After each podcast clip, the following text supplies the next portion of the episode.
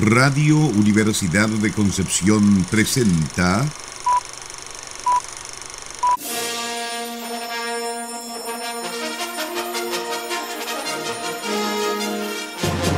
De película.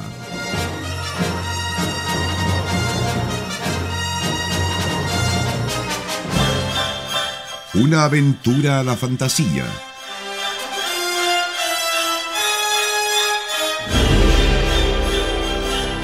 un paseo por las imágenes que guardan tu memoria.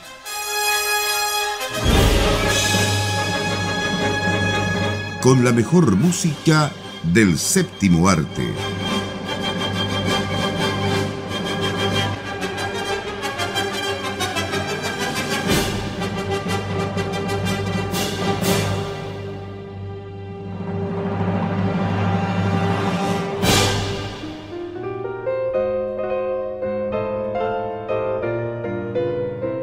Muy bienvenidas y bienvenidos a Radio Universidad de Concepción y un nuevo capítulo del programa de todos los sábados de película junto a Nicolás Masquerán y Sara Salazar. ¿Cómo están, chiquillos?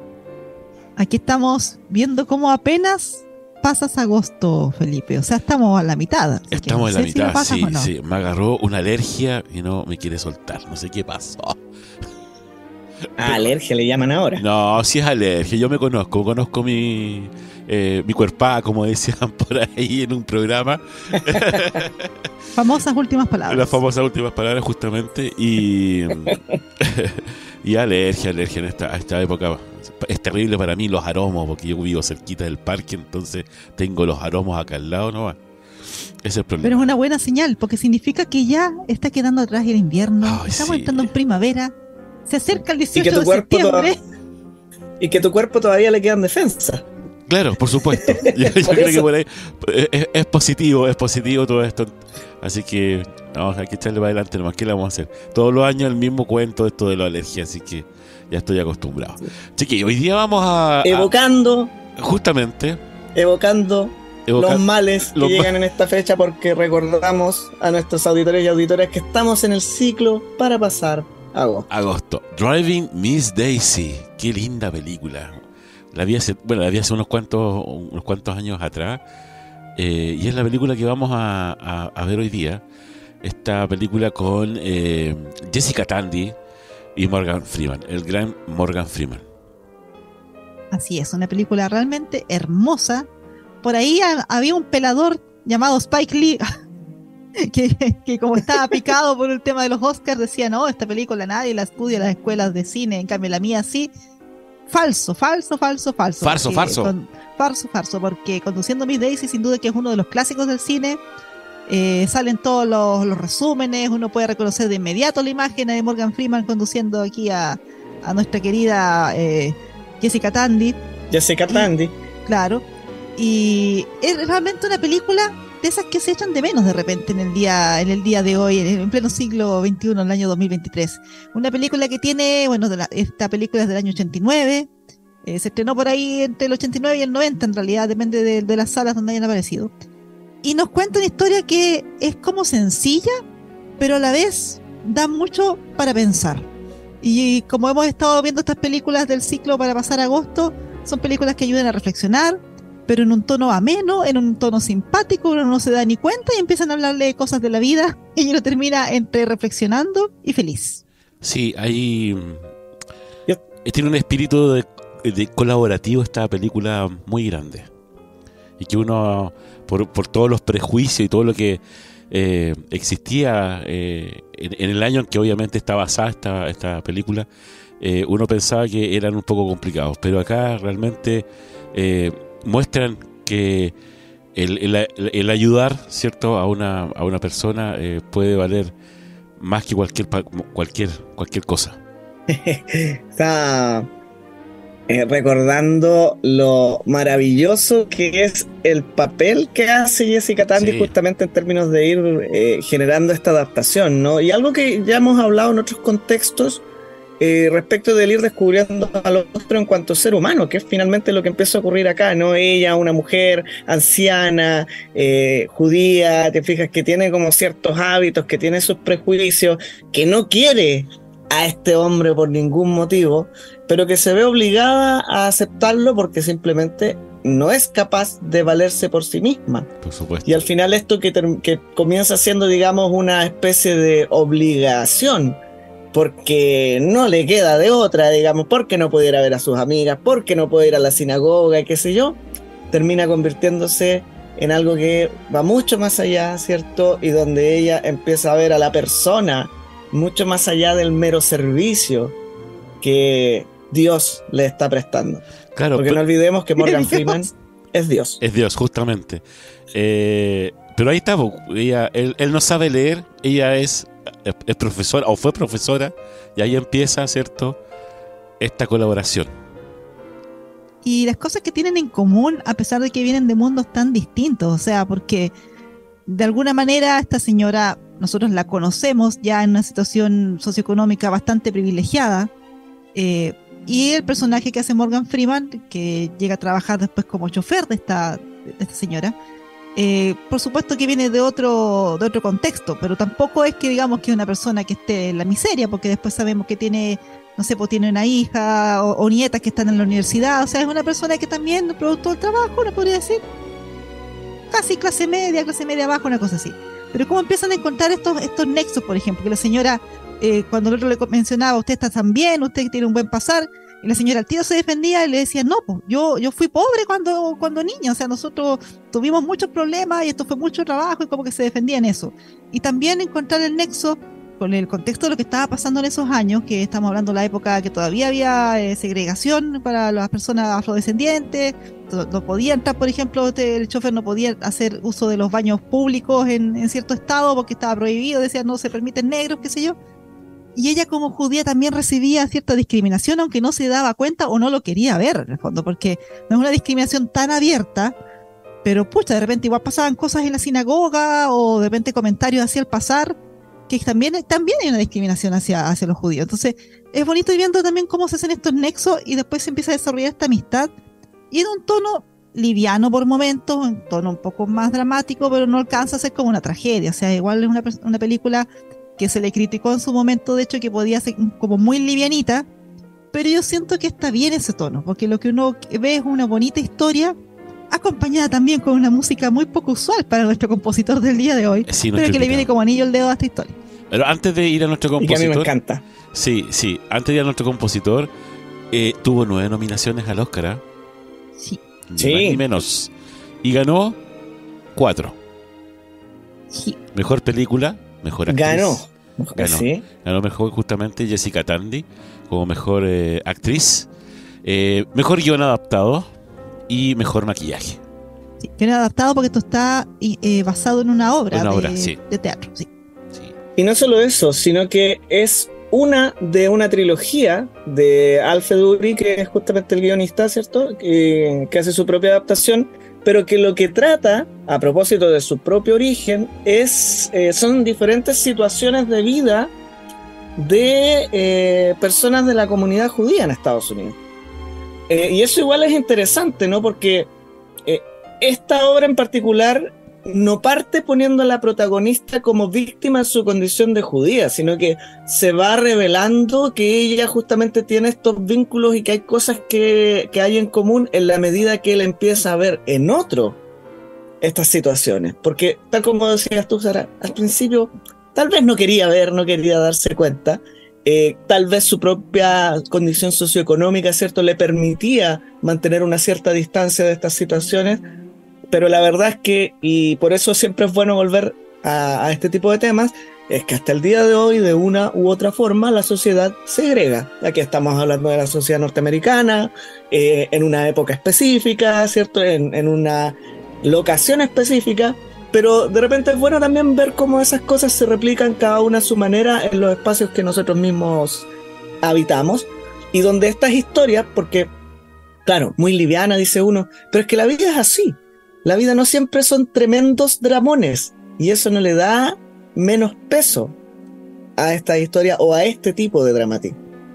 De hecho, yo diría que los grandes dramones, bueno, hay gente que por supuesto que tiene vidas a otro nivel. Muy yo diría que la, claro, que la gran mayoría de la gente tiene vidas que son, digámoslas, como planas, pero eso no tiene nada de malo. Porque en el fondo uno, ¿por qué va a buscar historias? Porque tú las historias vas como, entre comillas, vivir lo que sería, no sé, por una aventura acá, lo excepcional. una guerra, lo, lo, excepcional, exactamente. Entonces no tiene nada de malo también contar estas historias que es como, y, y, no pasó nada terrible, no, porque la vida, en realidad, si uno es afortunado, como afortunadamente la mayoría de las personas parece serlo, tu vida va a ser una seguidilla de cosas eh, no tan relevantes, pero va a ser una buena vida. Entonces yo creo que es bueno y por eso he hecho de menos que de repente se, se cuenten estas historias, porque no todo tiene que ser tan grandilocuente, todo tan, o tan dramático, sino que de repente parar un poco, eh, ser algo más pausado y, más reflexivo. Hoy día ando reflexiva, muchachos. Es que es una película para reflexionar, chiquillos, y está bien lo que dice,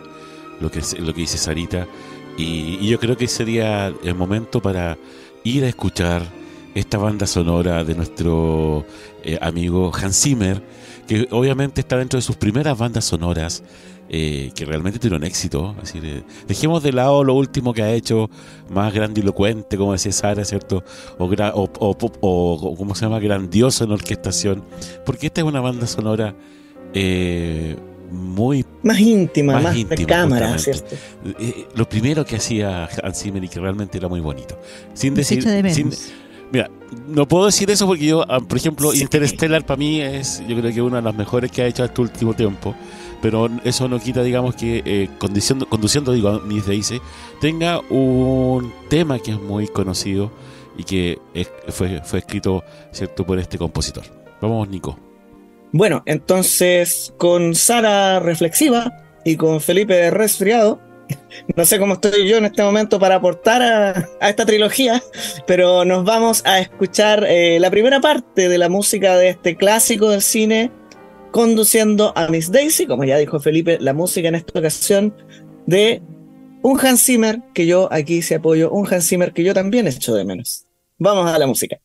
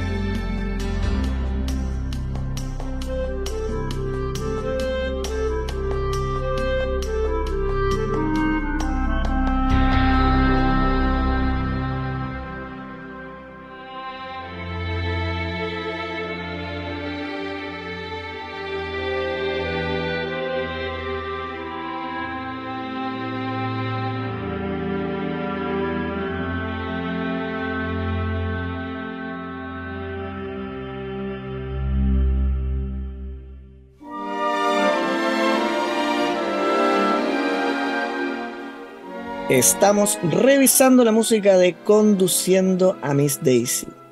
Esta banda sonora compuesta por Hans Zimmer que nos lleva a la intimidad de la casa de una ancianita. junto a su chofer y toda la historia de amistad que ellos desarrollan, ¿cierto? Acá en este contexto difícil de sobrellevar para ellos, ¿ah? Bueno, para ella sobre todo, pero es interesante también eh, cómo va aportando Morgan Freeman desde, desde este personaje tan encantador, ¿cierto? Y cómo se va ganando de alguna manera la confianza de, Jessica Tandy, de la señorita Daisy. Justamente, bueno, Hans Zimmer, cuya carrera estaba a saque al alza después de su primera nominación al Oscar por Rain Man en 1988. Claro. Ya, esto fue, fue seguido. Y, y, anteriormente había tenido otro éxito más eh, gracias a Ridley Scott, que fue eh, Black Rain. ¿No se acuerdan? El 89, más o menos. O, ¿Sí? ¿O no? Más o menos. no, antes tiene que haber sido. Antes, antes, Rain Man de. Sí. de, eh, ay, se me fue el, se me fue el nombre del director. había ganado el Oscar en el año 88, un año antes que conduciendo a Miss Daisy. Pero justamente este personaje que es como la gran cara de la música hollywoodense ahora, no tanto por su presencia, que no digo que sea poca, sino eh, porque uno podría decir, bueno, pero The Splat tiene más productividad y qué sé yo, pero por cómo ha hecho escuela, cosa que nosotros hemos comentado muchas uh, veces, muchas veces. y cómo logró instalarse eh, logró constituirse él en sí mismo en una especie de industria musical de Hollywood. Justamente. Andan todos sus esbirros dando vueltas ahí haciendo bandas sonoras en todos sus todo su hijos. Oye, pero saben que para esta partitura, eh, en realidad, eh, todos pensamos que podría haber hecho una partitura distinta con instrumentos eh, acústicos, digamos, porque es lo que se escucha en la, en la banda sonora, porque es muy bonita. Sin embargo, la partitura es virtual, no completamente solamente el clarinete solista es un, es un, instrumento, digamos, no virtual, un instrumento acústico acústico. Zimmer lo hizo otra vez. ¿Y en qué momento lo perdimos? Digo yo, lo perdimos hacia. ¿Quién fue el culpable de Hans Zimmer que tenemos hoy en día? No, pero quizás nunca lo tuvimos. Es que lo que pasa es que no podemos negar, o no podemos, claro, negar las raíces de, de Hans Zimmer, porque están en el pop, en el rock. Sí, Así que es muy difícil. Después de verlo ahí grabando Video Kill the Radio Star, ¿cierto? Con ese rostro sexy junto a los teclados, ya te puedes imaginar lo que va a ser su carrera futura. ¿Qué más se podía esperar? No, pero de todas maneras yo soy de las que defienden que un artista tiene todo el derecho del mundo a ir evolucionando con los años, porque que lata hacer la misma música que hacías a los 20 cuando ya tiene como 50, o sea, no. ¿Dónde está tu crecimiento? O sea, es una opción, también es una opción. como poniéndose en todas las, posibilidades. Pero, justo ahora que estamos en, este ciclo de cine que habla sobre la madurez, sobre la edad avanzada. reflexivo. Pero fíjate que interesante, porque esta banda sonora que también es bastante conocida, digamos, por lo menos la melodía principal uno la escucha y dice, ah, conduciendo Miss Daisy, más encima si te ponen la imagen, un frame de Morgan Freeman adelante y la señora Daisy atrás, listo, ya sabes de inmediato qué película es. Ya sabemos. No fue nominada a los carpos. como que en esos tiempos no fue considerada como que fue una, partitura digna de destacar y ahora es una de las que uno recuerda y las que se menciona. Muy recordada. Sí. Y, e independiente de que Zimmer haya compuesto principalmente para virtual, es una banda sonora que es muy fácilmente llevable a instrumentos naturales, digamos, a instrumentos orgánicos. Y suena muy bien ahí. E, es una, partitura relativamente fácil de, de reproducir, digamos, en un concierto orquestal, probablemente al nivel, lo digo por la exigencia ¿cierto? organológica en cuanto a instrumentos, probablemente al nivel de un Cinema Paradiso, por ejemplo, que tampoco requiere un gran despliegue orquestal. Y creo que para haber trabajado con esos medios tan reducidos, el, el resultado es notable. Y sobre todo esto de utilizar las maderas como timbre protagonista, logra transmitir una calidez que de inmediato te mete, digamos, en esta dinámica de la relación que se está forjando entre los personajes protagónicos. Sí, ¿sabes? Es como una.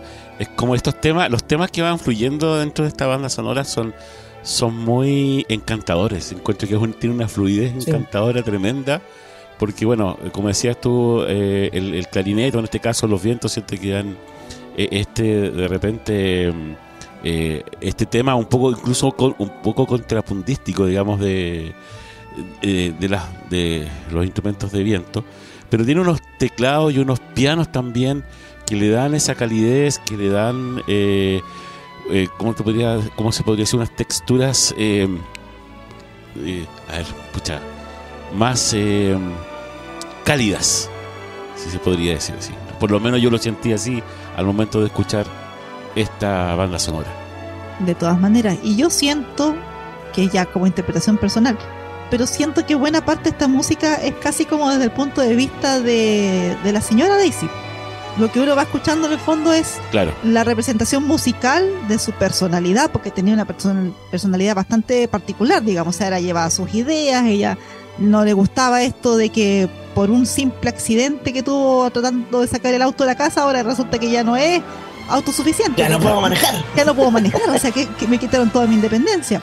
Y así otras cosas más, también su ternura, porque tenía un lado, o sea, era una señora estricta, tenía por supuesto sus mañas, pero también tenía un lado bastante tierno. Y yo siento que la música representa súper bien eso. Por supuesto, también hay momentos que uno podría decir, ya esto como que representa más como el mundo de, del personaje del chofer. Pero yo siento que, no sé, para mí sería como 80% Miss Daisy, 20% el, el chofer en, en cuanto a la representación musical o, o cómo te va llevando en esta historia también. Sí, eh, no podemos olvidar que no solamente la música de Hans Zimmer está presente en este soundtrack. Hay música de Louis Armstrong, igual, interpretada por Louis Armstrong, eh, en, esta, en esta banda sonora, y también de eh, Hertha Kitt. eh, y ahí está también Rusalka de Antonin Borjak Claro. en, en esta, en esta banda sonora. Aparte, digamos, de- de, la música de Zimmer. Inevitable que aparezca, digamos, como música en parte incidental también, ¿no? O sea, tiene que ver con lo que podría haberse escuchado en la época, con lo que podría haber escuchado est- este, este segmento, por así decirlo, eh, de la sociedad eh, en sus propias casas, ¿no? Rusalka, una, una ópera ahí, eh, música docta. Yo ¿Qué me más sentí muy identificada, señorita claro. Daisy? Claro. bordándome, te escuchaba ahí Radio Universidad Claro. de Concepción. Sí, bueno, espe- específica, específicamente en la canción de la luna, en la que sale Sí. de Rusalka. Me imaginé a la Sara los domingos, así bordando mientras escucha Radio Universidad de Concepción en su mecedora. Es mi Claro. mecedora, claro, porque no hay nada más, más fácil que bordar meciéndose. Me Por imagino. supuesto, es- so- somos un país sísmico, hacemos todo mientras las cosas se mueven. Pero también está como la capacidad de la música de ir eh, avanzando en el tiempo, porque esta historia no se desarrolla solamente en un año, digamos, o sea, es una, Claro. desde cierto punto en adelante es una vida que se desarrolla. Entonces, estas pistas musicales te van también dando la idea de que, oye, va pasando el tiempo, están envejeciendo los personajes, que a lo mejor el maquillaje hoy en día a lo mejor ya no se ve tan bien en algunos casos. Dana Aykroyd, te estoy mirando. No sé, como que su vejez no, no era muy convincente. Pero, Pero, pero ahora estos guiños musicales Dan sí lo Aykroyd se ve bien. Ahora, Ahora se Dan ve- Aykroyd se ve bien arrugado. se ve bien sí, arrugado, Morgan claro. Freeman igual. Morgan Freeman igual. No, ¿sabes qué? Hay algo que, que me parece que es muy asertivo. No sé si lo dijiste con esa intención, pero eh, esto, esto es toda una vida. Y claro, resulta que estos personajes se conocen en una edad muy avanzada. Ambos. Hook es un poco menor eh, que la señora Daisy, más o menos por 10 años. Pero de todas maneras son personas que ya están en la tercera edad. Eh, o llegando a la tercera edad. Y esta película te demuestra que incluso ahí queda toda una vida por delante. Y eso es un poco también lo que te da a entender este final. No lo voy a recordar, ¿cierto? Imagino que la gente, la mayoría de los auditores y auditoras, al menos que tienen cierta edad, habrán visto esta película porque es un clásico y la, la publicitaron mucho cuando pasó para el- por el cine y la han dado mucho en la televisión. Eh, pero esta, esta escena tan entrañable al final que te dice, a pesar de todo, esta amistad sobrevive, te, te da cuenta de justamente eh, cómo se puede volver a vivir a través de estos procesos, independiente del periodo de tu vida en el que estés. Y ese es un mensaje muy bonito también de esta película, a propósito, digamos, de lo que nos, nos mueve este mes, ¿cierto? Este ciclo que irónicamente decimos para pasar agosto, pero que en realidad las películas que hemos traído nos dan otra mirada respecto de lo que es vivir la edad avanzada de la vida. Así es. Y yo creo que con esta muy Y- bonita reflexión podemos ir a escuchar una muy bonita música. Así es. Continuemos entonces con conduciendo a Miss Daisy. Sí. Eh, no recuerdo si nombramos al director, así que lo voy a decir ahora. Vamos con la música de Conduciendo Miss Daisy, dirigida por Bruce Beresford. La música en esta ocasión la trae Hans Zimmer.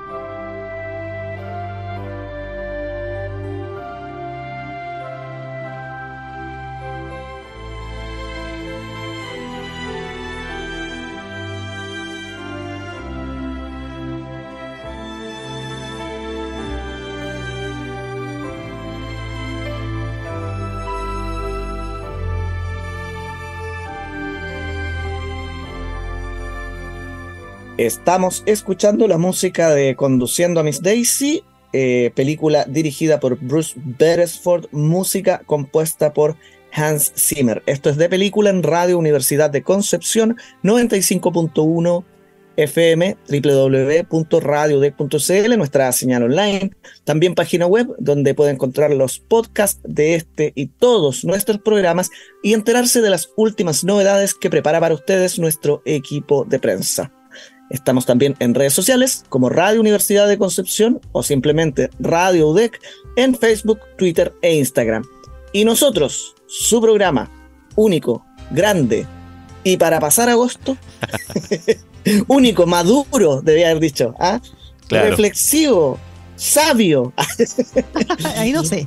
De película en Facebook, en Instagram, eh, también en plataformas de streaming, ¿cierto? Estamos en Spotify, Apple Podcast, Podbean y por supuesto, como siempre, en la radio, en la página de Radio Universidad. Ahí sí. Ahí sí. Hoy estaba, estaba leyendo algunas cosas y eh, hay algunos inconvenientes igual a, a, Driving Miss Daisy, pero eh, es exclusivamente en la música. porque a, a, las personas que le ha gustado, digamos, esta partitura y esta película también, encuentran que es muy poca música para esta gran película. En realidad son 23 minutos de partitura en un CD que dura 36. ¿Ya? Entonces como que ahí la gente estaba un poquito molesta por eso. Encontraban que era demasiada, era muy poca música que había compuesto Hans Zimmer para una tremenda película y que obviamente eh, era necesaria a lo mejor eh, más partitura, más música. ¿Quién es la gente? Quiero nombres. Ah. ¿Quién es la gente? Claro. Claro, porque como... no, pero ¿sabes qué? Ah, dale. ¿No será por eso que, no le han nominado a nada? Porque me imagino que habrá como un mínimo, ¿no? También un mínimo de música original. Eh, cuando se utiliza mucha música que son arreglos, etcétera. Entonces tal vez simplemente no cumplió con la cota mínima que le permitía acceder a un Oscar. Justamente. Es que lo que pasa es, parece, pareciera que en realidad fuera una, como una suite que está dividida en varias partes, digamos. ¿ah? por eso que como que a la gente no eh, quedó un poquitito mm, eh, molesta, digamos, porque no, no, era, no era más música escrita por, por Hans Zimmer. Señor Don Hans ya está escuchando a su público, el público lo pide. Escriba la versión extendida. Es que sabe lo que pasa. Y yo, mira, yo entiendo un poco lo que, lo que quieren decir. Y a lo mejor Nicolás también lo va a entender. Porque siempre nosotros esperamos a veces que la música venga no igual, pero en la misma secuencia en que se presenta en la película. ¿Ya? Y en este caso, eh, acá no, acá tú no, tú no sabes, en, o de alguna forma no puedes identificar eh, eh, como está ordenado en el disco, ¿cierto? La música, no puedes identificar en qué parte de la película va. ¿Ya? que no la has visto lo suficiente. Puede ser, claro. Deberías verla unas cuantas veces más para que claro, cómo eres tú. Pero yo, yo le encuentro razón. Acuérdense que, que después, eh, después de un tiempo, eh, a veces, incluso, yo creo que es, incluso para ganar más dinero, sacan algunas ediciones especiales en los discos donde la música viene tal y cual se presenta en la película. ¿O no? O sea, es cosa de ver lo que pasó con Duna, porque Hans Zimmer sacó el disco de los como de los prototipos de la banda sonora, de, los, borradores. claro, con la amenaza fantasma. Ah. Se está mandando un, un Jodorowsky así. Estos son esta es la música si lo hubiese hecho Jodorowsky, el prototipo de la música. Claro. claro, sin embargo, obviamente. No, ¿sabes qué? ¿Qué? Es que el programa, el eh, el problema aquí respecto a lo que tú dices, Felipe, es lo que en otras veces, eh, hemos, en otras ocasiones hemos comentado respecto de la narrativa musical. ¿No? Que hay un correlato musical de la película. Y acá son muy bonitas piezas, pero piezas que te presentan al final como piezas sueltas. Sueltas, claro. Sin embargo... No, te no te deja esa sensación de, una narración, sino más bien de un, un acompañamiento que acompaña muy bien desde el punto de vista emotivo, ¿cierto? Pero que no te va dando esa sensación de que te relatan algo a través del sonido también. Claro, sin embargo, cuando Hans Zimmer escribe así, o cuando hace música de ese estilo, yo creo que tiene mucho más éxito que cualquiera otra de, sus otras, digamos, bandas sonoras eh, más pomposas como, no sé, pues, eh, Piratas del Caribe o no sé, otras más. Porque realmente cuando, como que le pone, le pone, le pone más amor, eh, más cariño a este tipo de partituras. Cuando escribe desde el corazón. Cuando escribe desde el aunque corazón, suene sí. cliché. Y no es de verdad, es así. Y no desde el bolsillo, dijo. No desde el bolsillo. Claro, tú lo has dicho. Pero el bolsillo nos dice que Oye. quizás es hora de, de partir. De empezar a, a despedirnos. Sí, Espérate, cuéntame, me- Nico. Menciones pequeñas porque no hablamos mucho más de- del director, del elenco. A ver, eh, em, Bruce Beresford, eh, director de esta película, no le conocemos prácticamente nada más que haya sido particularmente destacado. Dentro de su filmografía, a mí la única película que en realidad me suena un poco más es El último bailarín de Mao. ¿ya? Cosa curiosa, es originario de Paddington. Deberíamos ver esas películas. Sobre todo la segunda. Sí, sí, yo ahí Sí. eh, apruebo. Y, pero ojo, de Paddington en Australia. No, no confundir. Sí. justamente. Eh, y luego tenemos no solamente a Morgan Freeman y Jessica Tandy, tenemos también a Dan Aykroyd, por ahí lo mencionábamos, ¿cierto? Y Jessica Tandy, estamos hablando de una actriz que venía con una tremenda carrera, ¿ya? Y lo voy a dejar ahí y, y además se repite el plato porque estaba en Cocoon también. Eh, Sí. lo tuvimos la semana pasada. Eh, pero, pero también es, es interesante prestarle atención para no alargar mucho más a, a toda su trayectoria que va mucho más atrás y que pasa, por ejemplo, hasta por la película Los pájaros de Hitchcock, o sea, y más atrás todavía. Sería bueno que de repente que nos pegáramos una- un viajecito en el tiempo. Otra vez. Tenemos que encontrar el nexo con Indiana Jones. Hay que recordar eso. Hay nexos más para atrás. Va a haber un nexo hacia adelante con los programas, pero estoy pensando, lo voy a resolver. Voy a encontrar el nexo con la quinta parte de Ya, Indiana Jones. Mientras Sara lo resuelve, después. entonces nosotros empezamos a despedirnos por esta fin de semana en otro, en otro capítulo más de película de radio Universidad de Concepción. Sarita, ¿qué es lo que viene? Eh, a continuación, un poco más de música y a las 21 horas viene Nicolás Mascarán con su programa Crónica Nacional. Pero está eh, en, en las Europas, no, mentira, no está en las Europas, pero Nicolás en este momento está, está lejos, muy lejos, así que más le vale que haya valido la pena, ¿o no? Sí, yo prometí eh, en una pequeña locución, ¿cierto? La semana pasada que venía un bonito programa y no solo eso, vienen dos muy bonitos programas que están relacionados entre sí y en el de hoy justamente vamos a hacer una invitación también a los auditores y auditoras, así que muy atentos ahí porque es muy interesante lo que va a ocurrir, no solamente en Crónica Nacional, sino en la música en general aquí en Concepción durante estos días. Se vienen cositas. Y luego, mañana, Eso. 19 horas, vuelve Felipe con exponentes del New Age, con música para adentrarnos en el más allá. Y en el Y más pensar, acá. ¿Cómo va a ser nuestra tercera edad? ¿Cuál va a ser mi trascendencia? Ahí voy a ver algún, ¿Cuál será mi legado? algún legado y, tras, y, y ¿Y tras- cuál será la conexión con Indiana Jones? Claro. ¿Cuál será la... Yo voy a escuchar el programa, me voy a sentar y voy a decir ya. Alguna Universo. conexión voy a hacer. ¿Cuál es la Alguna, conexión? alguna conexión voy a hacer. Y, se- y se- y se- ahí se van a llevar la sorpresa. Ya. No vemos. lo que tiene que ocurrir acá, porque, perdón, lo que tiene que ocurrir acá, porque Felipe no lo dijo, y antes de despedirnos, no mencionamos a Star, a Star Trek hoy, ya, lo dije, ¿y qué? Eso. Ay, qué Lo hice por ti, fome, Felipe. qué Ahora sí nos vamos. fome, Nicolás Mascherán, por Dios. Ya, ok. Trumps. Voy a hacer ahí nomás. y con esto la señal de que ya nos vamos. Nos vamos. Adiós. Chao, pescado. Que estén muy bien. Chao. Chao, chao.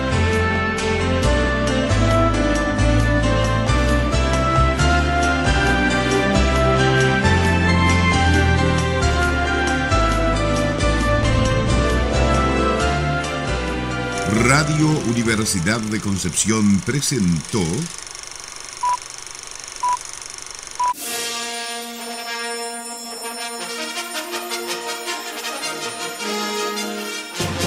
de película.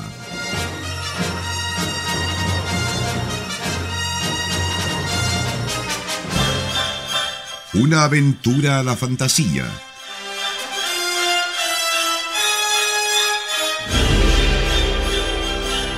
Un paseo por las imágenes que guardan tu memoria.